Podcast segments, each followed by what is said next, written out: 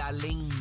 Es esa otra cultura, la cultura de la violencia, donde ver asesinar a alguien es algo muy sencillo. Leo, Leo Díaz en Nación Z Nacional por Z93.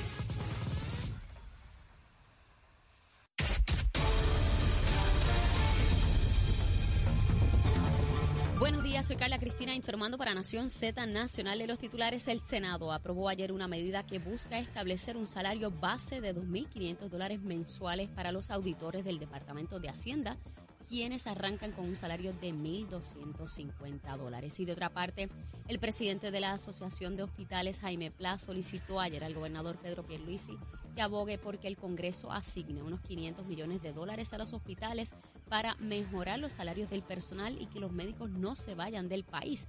Pierluisi, por su parte, explicó a los directivos de los hospitales que los fondos que se asignan para la salud a la isla van dirigidos a aumentos a proveedores no a los hospitales en específico. Por otro lado, la Unión General de Trabajadores demandó ayer al Hospital IMA de Caguas para obligar el pago del bono de Navidad del año 2016 a sus empleados. La demanda pretende que se embarguen por lo menos 2.5 millones de dólares para garantizar que el dinero necesario llegue a los trabajadores.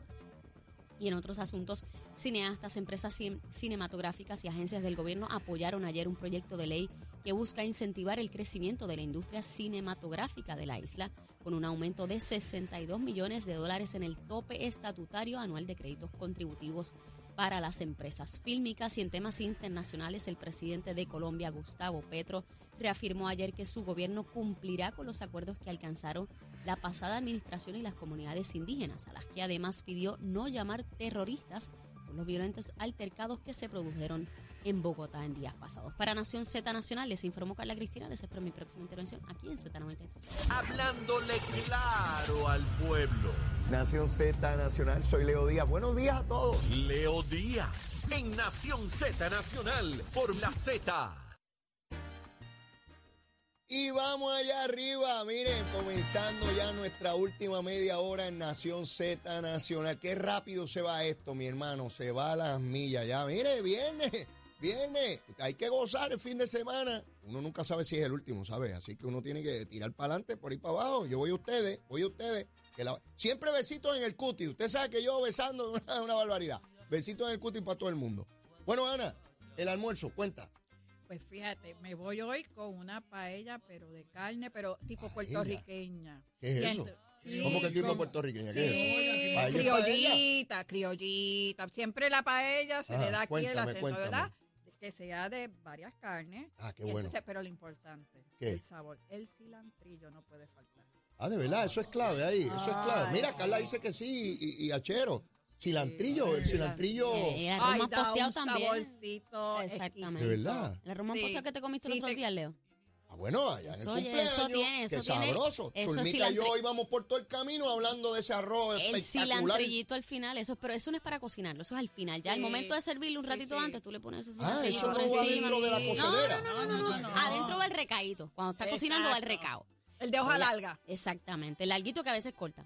Yo tengo que aprender. yo Sí, tengo que pero aprender. pues, Leo. Es que yo dejo a Zulma porque ella empieza a bregar. Lo mío es fregar. Pero fíjate que. Sí, no, porque es que ella es la que bregan con toda la cosa y deja todo regado. Digo, cocina espectacular. Ah, bueno, Pero pues no que te quejes. Pero les no te advierto quejes de algo, Zulma. Yo friego muy bien, pero no soy un fregado. Quiero dejar eso claro. Fregón. Muy bien. Mira, Fregón. un fregón. Y cojo esa cocina y la dejo que brilla, como si no hubiese pasado nada allí. Pero no Fíjate. sabía eso del cilantrillo. Voy a hablar con. Zulma a ver qué ella Y opina de eso. entonces, como Chelo pidió algo, ¿verdad? De entrada, ¿Qué? unos choricitos al vino. que tú te pegas. Ah, no, pero ya, ya tú estás provocando desobediencia civil ahí. Y vamos para el postre, porque yo soy de Ah, postre. la única que plantea postre aquí siempre eres tú, Ana. Siempre. Ok. Dale. No, ¿Con qué se va eso? fíjate, yo quiero bizcocho, pero de pan de maíz y una bolita de mantecado de vainilla con sirope de chocolate. ¿Qué te Ah, parece? Anda, anda. Esto, eh, Ana, tú has llegado hoy aquí, ¿sabes? Esto está duro. Oye, se fue por encima de la verja, oíste, con todo respeto. Mira, y Raúl dice que un producto destilado para bajar todo. A la verdad que, mira, aquí no se puede, Ana. Una vez uno abre esa puerta, es insospechado a dónde podemos llegar. De verdad que sí. Tremendo, ya saben, ya saben, una paella, el cilantrillito, tipo boricua con muchas carnes, tú dijiste. Sí, sí. ¿Qué tú le echas a esa cosa? Pues mira, diferentes carnes, carne de res, pero carne de pollo también. Eh, le da un, so- un, un saborcito. Me encanta, y si encanta. cuando tú la haces le pones un poquito de consomé de pollo, ¿ves? También. divino. Fíjate. Y como dijo Carla, después al final el cilantrillo para que coja ese sabor, Excelente. ese gusto. Y que no sea de marisco, porque a mí los mariscos no me gustan. Tú- otra vez, tú puedes poner una langosta, la langosta más excelente del Ay. mundo, y una chuletita que más, y yo voy para la chuletita que más. claro. Olvídate de eso. Por eso es que te dije, paella puertorriqueña. Muy bien, muy bien. Bueno, pues dicho eso, vamos a seguir por aquí, como decía Celio Peña Clos, vamos a seguir por este caminito. Vamos a seguir por este caminito. Mira, vamos a hablar de este tema del allanamiento que se dio ayer en la oficina legal y en la oficina corporativa eh, y en la residencia de, de Eduardo Pierluisi y Walter Pierluisi. A ambos los conocemos y los conocemos de mucho tiempo. Eso es así. Son personas que nunca hemos tenido por qué sospechar o pensar que han ha- ha entrado en ninguna actividad ilegal. Eso es lo que nosotros conocemos de ellos. Tú Es los conoces. Ana, y yo los conozco de un montón de años, de un montón de años. Mucho, mucho, mucho. Y Walter tiene contrato, su corporación, para la administración de residenciales públicos desde los tiempos de Sila Calderón, hace dos décadas, que tiene... Desde el 95. de- de- eh, a rayos, desde los tiempos de Desde Pedro el Rosselló. 95. Pues yo no sabía que era hasta allá. sí, Pues estamos hablando de veintipico de, años. casi 30 llevan. y nunca, que nosotros sepamos, nunca habíamos escuchado de ningún señalamiento, ninguna cosa, todo pues con- bajo administraciones PNP y populares, llevándose la buena pro de los residenciales que administren. Obviamente, esos son contratos millonarios, porque administrar residenciales, eso cuesta en empleados, servicios y todo, eso son millones de dólares, porque hay gente que piensa que si tú tienes un contrato de cuatro millones, tú te ganas cuatro millones. No, Para nada. el, el contrato implica que tú tienes que pagar empleados, tienes que pagar seguro, tienes que dar los servicios. Eso tiene un costo y de eso tú tienes una ganancia. Sí. Que no es cualquier ganancia porque esto está altamente regulado por determinaciones de leyes federales. Sea, tú no puedes venir a ganarte aquí dos terceras partes del Y te tengo contrato. que decir que esos contratos son altamente auditados por HOT, por el, por el gobierno estatal, porque el gobierno estatal entonces ese es el que hace el contrato Exacto. para esto. O sea que tú tienes Contralor encima, tú tienes a HOT con sus auditores que van a las oficinas y le piden documentos todos Todo, todo, los años todo. se evalúa. Y, y si ustedes ven, o sea, no solamente, eh, yo sé que pues Walter pues tiene, pues, ellos lo dividen por regiones en vivienda pública. Él tiene alrededor de 34, estaba leyendo, y máximamente casi todo. Realmente, por ejemplo, el que la compañía que administra Mm. eh, Lloren Torres es una sola por lo grande que es. O sea, eso equivale a casi 30 residenciales en la isla. Eh, y mira, eso es una cosa que tiene que ser al dedillo. Y, y ustedes han visto la diferencia de hace 30 años atrás los residenciales a lo que es ahora. Primero que es bien complejo manejar ese asunto. Segundo, la limpieza que tú ves en esos sitios. Si, si tú vas ahora mismo a un residencial, tú dices que está, está más limpio, o sea, las áreas comunes, ellos, ellos supervisan los apartamentos, ellos tienen que ir allá, ver que esté todo bien. Son altamente rigurosos. O sea, tú no, no puede haber un apartamento que no tenga una ventana. No puede haber un apartamento de que digan que un cable de la luz no funciona. Eso no puede pasar, porque son altamente regulados. Así que ellos tienen inspectores. Y además tienen, y lo sé por otros, no por, no por la compañía de guardia, por otros de, que, que trabajan en esta administración, si a ti te ponen a pagar, porque hay muchas personas que pagan en los residenciales, es. ya sean de 10 pesos hasta 300 pesos, Ujú. dólares pagan. Y un poquito más porque trabajan, porque tienen lo- los, Los ingresos. ingresos. Y mucha gente no se quieren ir a urbanizaciones o a otro tipo de vivienda porque son nacidos y criados allí, Uy, allí tienen su gusta, ese es su familia, barrio. ese es su barrio, Seguro. y prefieren pagar los 300 dólares y no irse. Ajá. Dicho eso, de que la gente está equivocada, que el que vive en un residencial es cualquier, eh, ¿sabes? Como la gente dice, bien despectivo. No, ahí hay gente profesional. Mm. mayoría son gente seria. seria. Seria. Como en todo lugar, no importa si es de alta alcurnia, siempre puede haber un bandido, donde quiera puede haber un bandido. Eso es así. Así que eso, además ellos tienen que llevar los desahucios para los que no pagan. O Mm. sea, es una administración, eso es administrar un pueblo, eso es como un pueblo, un alcalde, Pues, básicamente. de- ayer eh, el allanamiento lo produce obviamente el FBI, pero en compañía de HOT. Lo que uno supone, ¿verdad? De lo que está mirando es que alguna información le llega a HOT de la operación de esto que le lleva a pensar que se ha cometido alguna Algún infracción, algún delito, y ahí es que entra el FBI en el campo ya no administrativo, sino criminal. Y entra la, la Fiscalía Federal porque ellos son los que a través del FBI, de la investigación que realizan de campo, y vamos a decirlo de campo con relación a HOT, de lo Ajá. que le dice HOT, hacen ese conglomerado, verifican eso, lo llevan ante un fiscal y el fiscal radica lo que se conoce pues una, un proyecto de registro y allanamiento que lo tienen que presentar y avalarlo ante un juez Un juez. y el juez decide si verdaderamente los elementos que contiene esa, esa declaración de la gente con relación a lo que van a registrar y allanar cumple con los requisitos y efectivamente que ellos van ahí porque entienden que hay una, eh, la posible comisión de un delito. Eh, siendo así, muy bien como tú lo describes, se produce el allanamiento y como producto del allanamiento pueden suceder varias cosas. Uno, Ajá. que no se encuentra nada de lo que se dijo que, que- Se encuentran los documentos, pero no entienden que llega a que son elementos de un de, de delito. la de comisión de un delito. Como también puede ser que en efecto se encontró lo que se buscaba y conduce a concluir que en efecto hubo un delito, ¿verdad? En el caso de Alexandra Lúgaro se le allanó su compañía De educación. de ¿verdad? educación con dinero federal que daba eh, adiestramiento eh, eh, al departamento y después de hacer todo el análisis correspondiente, nunca se produjo una acusación. ¿Por qué? Porque muchas veces son deficiencias administrativas. O son deficiencias de que yo, este, mira, yo contraté a este y después se fue y no lo di de baja, pero tampoco él cobró ni demás. Son deficiencias administrativas. Entonces, hay veces que cuando tú de primera intención ves los documentos, ah, ahí se están tumbando los chavos, dijo que Sí, este parece un esquema, ahí parece un ahí esquema. hay un esquema y mira, ya, ya la persona no trabaja, averigüe con esta persona, no, yo me fui desde tal año, ay, pero tú todavía apareces como si estuvieras en la nómina de acá, pero la realidad es que cuando entonces piden, piden los documentos, piden las computadoras, piden toda esta información, descubren que efectivamente eh, tienen el nombre ahí, pero nunca, nunca han desembolsado dinero. Por darte un ejemplo, esas cosas suceden. Yo, yo, eh, ¿verdad? Me entero de, de todas estas transacciones que se dan con fiscales, donde unos fiscales pueden examinar algo, entender que hay un delito, y entonces el fiscal que va a ir a sala hace una investigación más profunda y se da cuenta que no hay caso.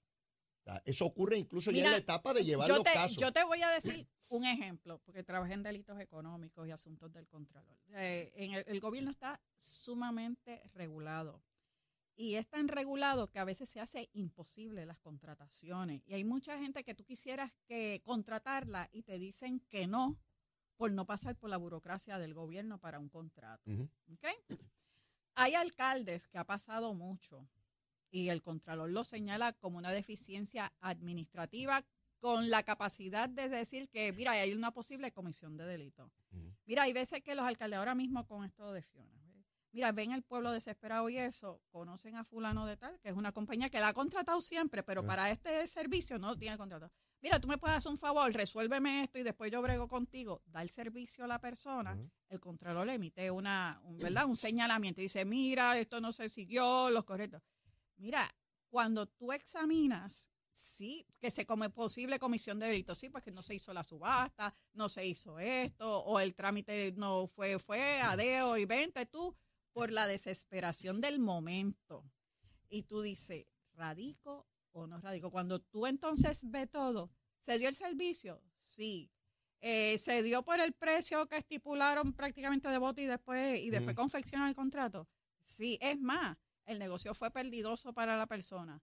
Ah, porque el alcalde no siguió el rigor de hacer todo esto para llegar a, a la contratación. Eh, pues sí, cometió, un- cometió una falta y podría ser un delito porque tiene que hacerlo de esta manera. A la hora de la verdad, cuando tú sopesas eso, Mm. ¿vale la pena radicar el caso? Porque el servicio se dio. Y si lo radicas, tienes que convencer unánimemente a 12 seres humanos de que esa persona fue culpable de eso y lo más seguro el jurado va a decir, ¿cómo va a ser? Pero se- si dio el no da ese servicio- servicio, la gente tiene este problema. Oye, hay muchos alcaldes que te dicen, es mejor pedir perdón que pedir permiso. Mira lo que ha pasado y mira lo que han dicho ahora mismo de Coltré, que quieren eliminar la oficina de Coltré, porque por la cuestión tan burocrática no ha salido ni un centavo. Yo quiero, yo quiero traer nuevamente el tema del allanamiento, porque no quiero que los, los que nos escuchan piensen que nos estamos yendo no, por allá a justificar para nada. No, no estoy. A mis amigos Walter y Eduardo, que son mis amigos, y yo no voy aquí a decir que no, los conozco hace años a los dos, eh, si cometieron un delito, tienen que Ah, pagar por ello. No importa si es Pierluisi, si es Díaz y Urbina, si es Rodríguez, si es el apellido que sea. No importa de qué partido, de qué ideología, el que haya metido las patas las metió. Si no han cometido ningún delito, pues no cometieron ningún delito. Mira. Y eso lo veremos este, en el transcurso de esta operación que ha iniciado esto. Lo que yo no voy a, a permitir, por lo menos en este programa, y lo voy a combatir como lo he combatido siempre, son los culpables por asociación. Exacto. De venir a decir que el gobernador de Puerto Rico, porque tiene dos primos, asumiendo que hubiesen cometido un delito, el gobernador es culpable por lo que hace un primo, porque entonces vamos a venir aquí.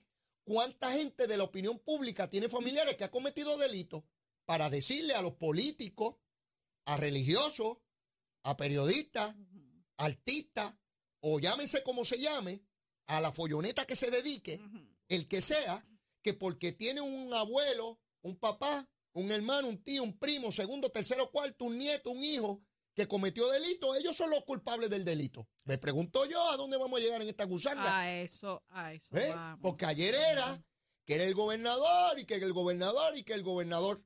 Y ya escucho abogados por ahí que se dedican a defender a narcotraficantes y a corruptos porque pagan buenos chavos.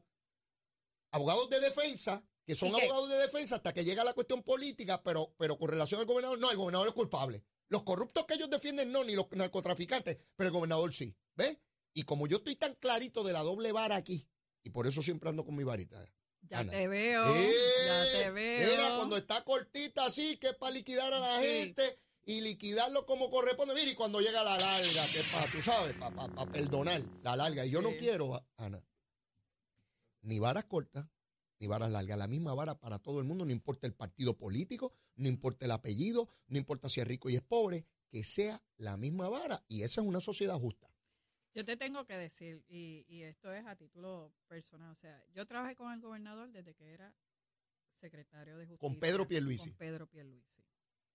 Así que, y no era, yo era empleada de confianza, o sea, y dirigía una división, y en aquella época se trabajaba desde las 7 de la mañana hasta las 12 de la noche, o sea, aquello no había vida, aquello no había vida, y, y tengo que decirte, yo tengo que, yo reconozco, y lo digo públicamente, de lo trabajador que es, y de que no hay papel que no le caiga que él no lea y sepa lo que, lo que está pasando. Y de la misma manera, eh, tengo que decirte, o sea, cuando él fue secretario de justicia, él pasó por el asesinato de su hermano.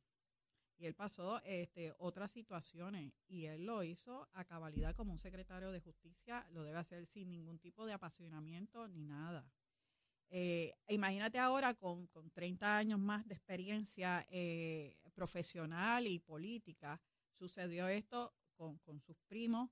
Eh, simplemente esto aquí lo que hay es un allanamiento, como tú bien dices, si hay un delito, él mismo va a decir, pues tienen que seguirlo. Seguro. Él no tiene culpa de esto. Estamos hablando de una compañía que está desde el año 95.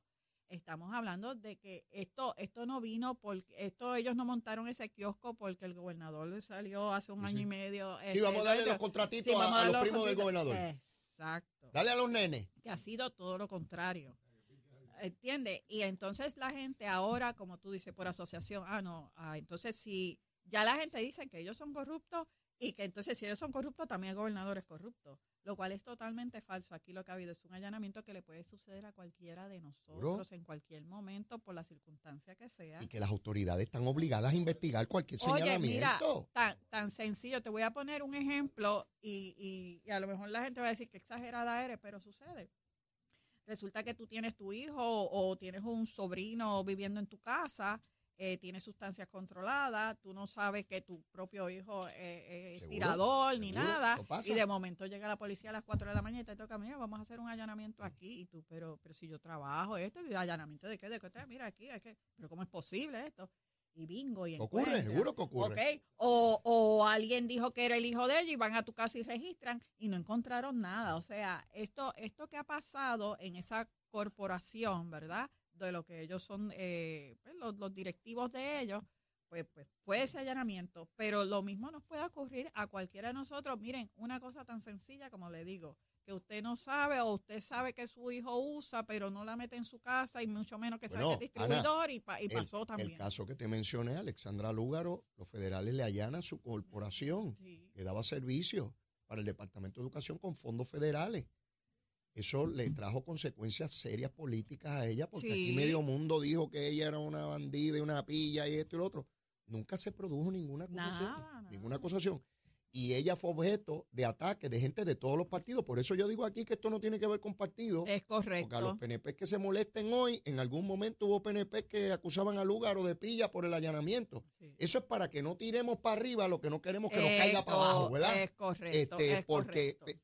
Por eso es que siempre uno tiene que ser muy cuidadoso, Claro. pensando que las cosas le van a ocurrir siempre a tu oponente, al del otro partido. No, y que si no radican, fíjate que son a nivel federal, Ajá. que si no radican y no van a radicar porque es que no tienen pruebas si pasa ese- si pasar ese evento. O sea, Ajá. tenemos dos eventos que pueden pasar. Que haya encuentren causa para, para radicar cargos criminales o que no encuentren la prueba para no radicarlo. Sí. El que no radiquen ahora, no vengan a hacer la historia de que fueron a Washington y hablaron con no sé Ah, sí, sí, para la- las que, teorías tú de sabes, conspiración. Esas teorías extrañas, eso no Ajá. sucede. Lo que pasa es que cuando uno es fiscal, este, uno evalúa la prueba. Esto no es miramiento. Mira, a lo más interesante son los, eh, los informes del Contralor que vienen sin nombre. Dicen, fulano eh, hizo este, ah, hizo esto, el director no sé qué, no- pero no tiene nombre. No tiene nombre. Y tú tienes que trabajar con eso. Tú eres el que le tienes que poner los nombres, tienes que buscarlo, etcétera. Así que no hay apasionamiento. Pasa eso, pero la prueba a veces no está, está, está a mitad, no es lo que decían. ¿Sabe? Es mucho. ¿Por qué? Porque el objetivo, por ejemplo, a nivel de administrativo, se, de- se enfocan a la, a, la, a la cuestión de números.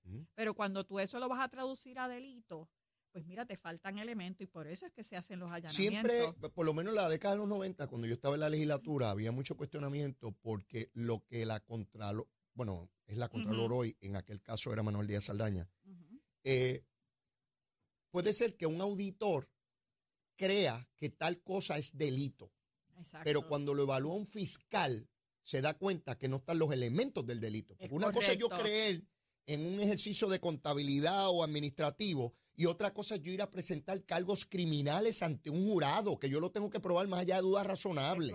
Esto no es que me parece que es similar a aquel que se parece al otro. La conducta criminal es específica. Tiene que estar tipificado exactamente. Esto no es por asociación Es ni general. Tiene que ser los elementos del delito. Y acuérdate que en casa vive una fiscal. Y ella me narra específicamente cómo ella tiene que demostrar los casos. Y cómo a veces del Departamento de Justicia le envían algo que concluyeron que es delito y cuando yo le evalúa, ella tiene que decirle al panel, ¿saben qué? Yo hice mi propia investigación y aquí no se da el Así delito. mismo Por es. tanto, no voy a radicar. Porque es que la visión es distinta. Mm. Cuando uno como fiscal toma, eh, eh, toma el expediente, lo mira, viéndolo, eh, es como una maquinita. Tú vas leyendo la declaración o, o- o trabajando con los documentos y tú lo que estás buscando son elementos de delito. Tú estás tú haciendo tu lista de check Claro, de los claro. posibles delitos, ¿verdad? Y si te falta uno, Está líquida. estoy. Porque no la defensa va a decir, no se probó el delito imputado y pido la absolución perentoria. Y se acabó. Ah, exacto. y el juez tiene que dejarlo ir. Ah, que cometieron la falla. Sí, sí, pero no, No, llega constituye pa- delito. porque yo lo tengo que Criminal no es. Puede ser administrativo, Exacto. pero criminal no es. Exacto. ¿Por qué? Porque yo lo tengo que probar más allá de dudas razonables. Así no es. puede haber duda ninguna cuando yo presento ante, ante un jurado de que eso se cometió y se cometió de la manera que yo estoy diciendo que se cometió. Los agentes del FBI tienen que buscar la prueba que convenza al fiscal de que tiene constituido todos los elementos de los delitos que se supone que se radique, porque el fiscal es el que tiene que ir allí a sala ante el jurado a demostrarlo. Y no es que es primo de fulano y por eso tiene que ser culpable, o es de otro partido y por eso tiene que ser culpable. Es No, esta es la evidencia que demuestra que todos los elementos de ese delito están constituidos ahí, por lo cual le pido a ese jurado que, lo, que, que logre la convicción. que- y que no hay, no hay nada, no hay equivocación, no hay nada que te desdiga que no lo cometió. Sin duda razonable. Exacto. Y si alguien cometió delito, Ana, en eso estamos claritos. Eso estamos claros. O puede ser nuestro familiar más cercano, Eso lo así. queremos y lo amamos y vamos a la cárcel a verlo, pero si cometió delito, está frito o frita. Así es. y sin, sin contemplaciones. Lo que no podemos es permitir que la especulación nos lleve a la criminalización por asociación. Eso no sí, lo sí, podemos porque permitir. entonces dicen que aquel lo tapó, que el otro dijo, no, no, no, señores. prueba, cuando usted, pues, usted pruébemelo y, y volvemos para adelante. Licenciada, un placer tenerla Igualmente. como siempre aquí los viernes. Mire, vamos a buscar esa paella. ¿Con qué? Cilantrillo por encima. Sí. Y el Carla Cristina te Carla puede la Cristina receta sabe. también. Mira, ¿y, y el postrecito cuál es? Pan de maíz con una bolita de mantecado de vainilla con sirope de chocolate. Y a rayo con eso, con eso tenemos que ir por ahí para abajo. Gracias, Ana. Un placer. Será hasta el próximo viernes. Y antes de despedir el programa y buscar eh, ese bizcochito con la bolita de mantecado, vamos, mire, a ver el tránsito, a ver si está lloviendo, cómo están las cositas. Mira, con lo que, con la que sabe cómo utilizar el cilantrillo, Carla Cristina. En Cabrera Jeep, más inventario y descuento siempre. ¿Lo quieres? Lo tenemos. Cabrera Auto. Buenos días, soy Carla Cristina informando para Nación Z Nacional. En el tránsito ya se ha reducido el tapón en la mayor parte de las vías principales, tanto de la zona metropolitana como a través de toda la isla, donde se observa un flujo vehicular de leve a moderado. Esperemos que siga así el resto del viernes. Hasta aquí el tránsito. Ahora pasamos con el informe del tiempo. El Servicio Nacional de Meteorología nos informa que los aguaceros y los vientos alisios continuarán afectando los sectores del este durante horas de esta mañana y aunque no tendremos o aunque hoy tendremos aire más seco sobre nuestra región, se esperan aguaceros y tronadas provocados por los efectos locales y diurnos y bajo un flujo de vientos moviéndose del este-noreste a velocidad de hasta 15 millas por hora. La actividad de lluvia se concentrará en el suroeste de la isla donde son probables los impactos por lluvias excesivas y rayos. Temperaturas máximas durante el día fluctuarán entre los altos 70 grados en las zonas más altas de la montaña y el interior y los bajos 90 grados en las costas y en las zonas urbanas del norte, donde es probable que los índices de calor alcancen los 105 grados, excepto por los aguaceros ocasionales. Generalmente se esperan condiciones de buen tiempo esta noche. Hasta aquí el tiempo, les informó Carla Cristina. Yo les espero el próximo lunes en otra edición de Nación Z y Nación Z Nacional. Usted disfruta a través de la aplicación La Música, nuestro Facebook Live y la emisora nacional de la salsa Z93. Buen fin de semana.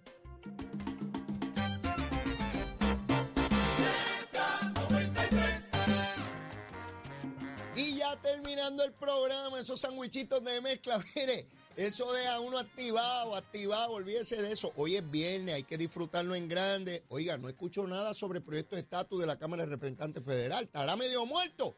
¿Ah?